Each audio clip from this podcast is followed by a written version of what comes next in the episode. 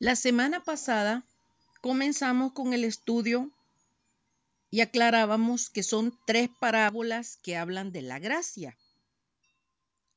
La oveja perdida, la moneda perdida y el hijo perdido, que fue la parábola que estudiamos la semana pasada. Ahora me gustaría que meditáramos sobre la primera parábola que se encuentra en Lucas 15 del 3 al 7, que habla sobre la oveja perdida. En lugar de leer la Biblia, vamos a irnos a algo más infantil y puro. La Biblia dice que si no nos hacemos como niños, no entraremos en el reino de los cielos. Hubo un pastor muy tierno que tenía un rebaño. Lo quería y lo cuidaba en invierno y en verano. Cien ovejas tiene el hombre, mas no le sobra ninguna y las llama por su nombre a cada una. Eh, eh, eh, eh.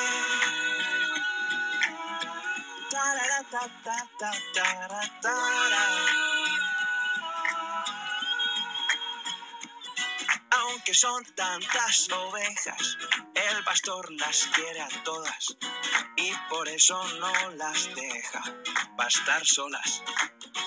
No os vayáis nunca muy lejos, recomienda con bondad y otros útiles consejos él les da. El lobo siempre os acecha, es un bicho peligroso, que no os engañe, es muy malo y mentiroso. Pero una oveja rebelde no se lo cree del todo, piensa que el pastor les miente sobre el lobo. Nos quiere bien obedientes para marcarnos la vida. Y la mejor hierba nos tiene prohibida. La mejor hierba soy yo. Puedes comerme pequeña. No hagas caso a tu pastor. Ven y cena. Vente conmigo y sé libre. Haz lo que te dé la gana. El pastor solo te quiere por tu lana. Mientras la fiera alejaba a la incauta con engaños, el pastor lejos contaba su rebaño. Falta una, ¿dónde está? Su corazón se entristece, es la ovejita que siempre desobedece. Y deja las 99 y sale al campo corriendo. La busca con sol y nieve y lloviendo. Y cuando encuentra la perdida, oh qué horror, a punto de ser comida, la encontró. Huye el lobo derrotado, dando gritos de dolor. Mas buscará, ten cuidado, otra ocasión. Y la ovejita muy contenta en brazos de su pastor acabó dándose cuenta de su error. Ya nunca más puso en duda la pureza de su amor. No volvió a ser más tozuda, no señor.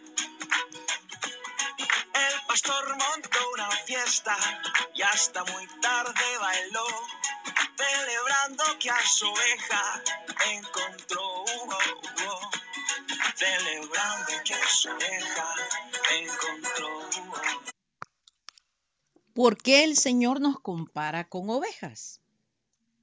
Las ovejas son animalitos tímidos, con un temperamento apacible, que enmudecen, callan ante quienes las trasquilan o quienes las van a sacrificar. Prefieren beber aguas en calma, no aguas que corran, porque reconocen que si se caen, además que no saben nadar, que si se caen serían pura esponja, toda esa lana se les llenaría de agua y se ahogarían, así que prefieren beber de aguas mansas en calma. Y quizás el, la característica más sobresaliente que tienen ellas es que necesitan ser guiadas, necesitan de un pastor. El Salmo 23 dice, Jehová es mi pastor, nada me faltará. En lugar de delicados pastos me hará descansar, junto a aguas de reposo me pastoreará, confortará mi alma me guiará por sendas de justicia por amor de su nombre. Aunque ande en valle de sombra de muerte, no temeré mal alguno, porque tú estarás conmigo. Tu vara y tu callado me infundirán aliento. Aderezas mesa delante de mí, en presencia de mis angustiadores. Unges mi cabeza con aceite, mi copa está rebosando. Ciertamente el bien y la misericordia me seguirán todos los días de mi vida, y en la casa de Jehová moraré por largos días. Estas parábolas, como ya lo hemos mencionado, hablan de la gracia. El humano no quiere saber nada del Altísimo, así como veíamos la vez pasada que hablábamos del hijo pródigo, que agarró camino y dijo yo voy a ir a hacer lo que a mí me da la gana. Igual la ovejita perdida se separó del rebaño.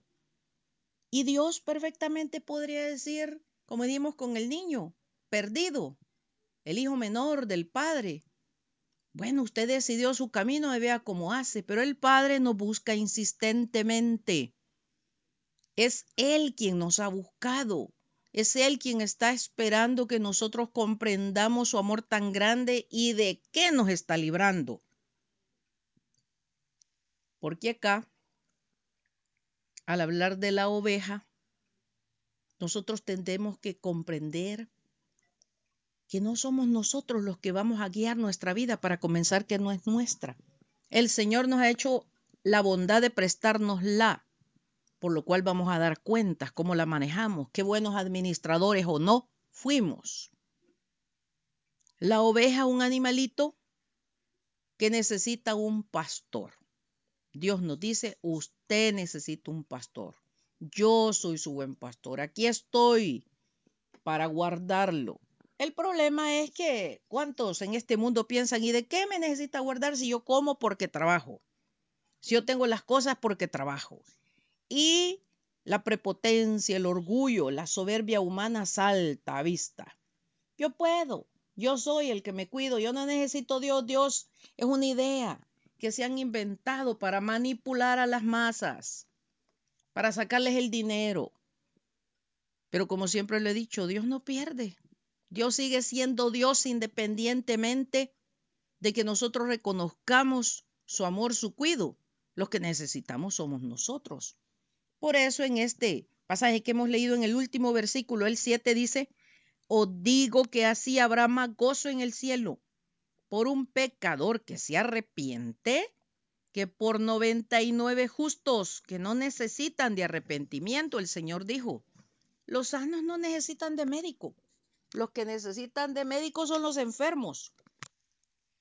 Y alguien podría decir, pero que estamos enfermos. Claro, el pecado nos ha enfermado.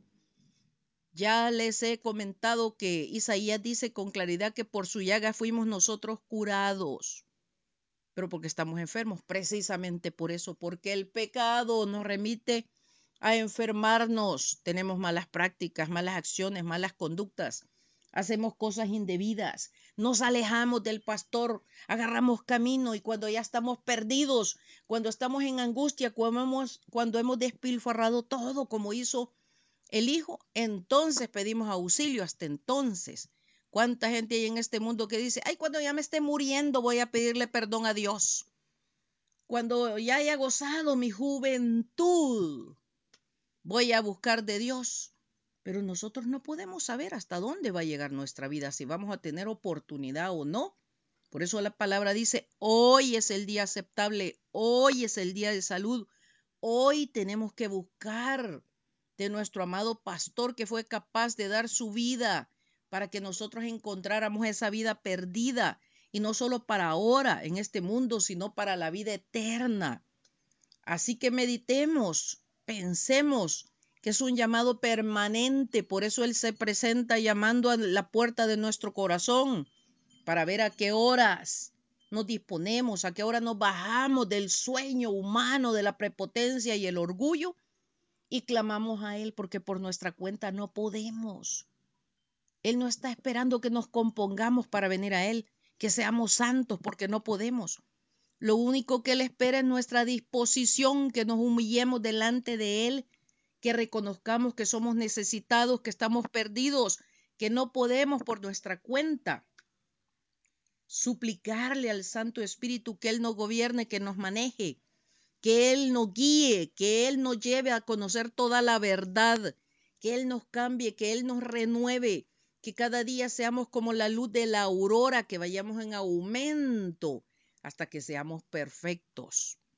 Así que yo los invito, amados, que busquemos del Señor, que busquemos como Él sea el todo en nosotros, Él sea la vida, y que nos abandonemos en sus brazos, así como Él cuando encontró a esta oveja, esta oveja perdida, perdón, que no la hizo caminar ni le venía dando con el palo, sino que la cargó y la trajo de regreso. Él nos lleva en, sus manos. Él ha sido nuestro ejemplo. Él es nuestra guía.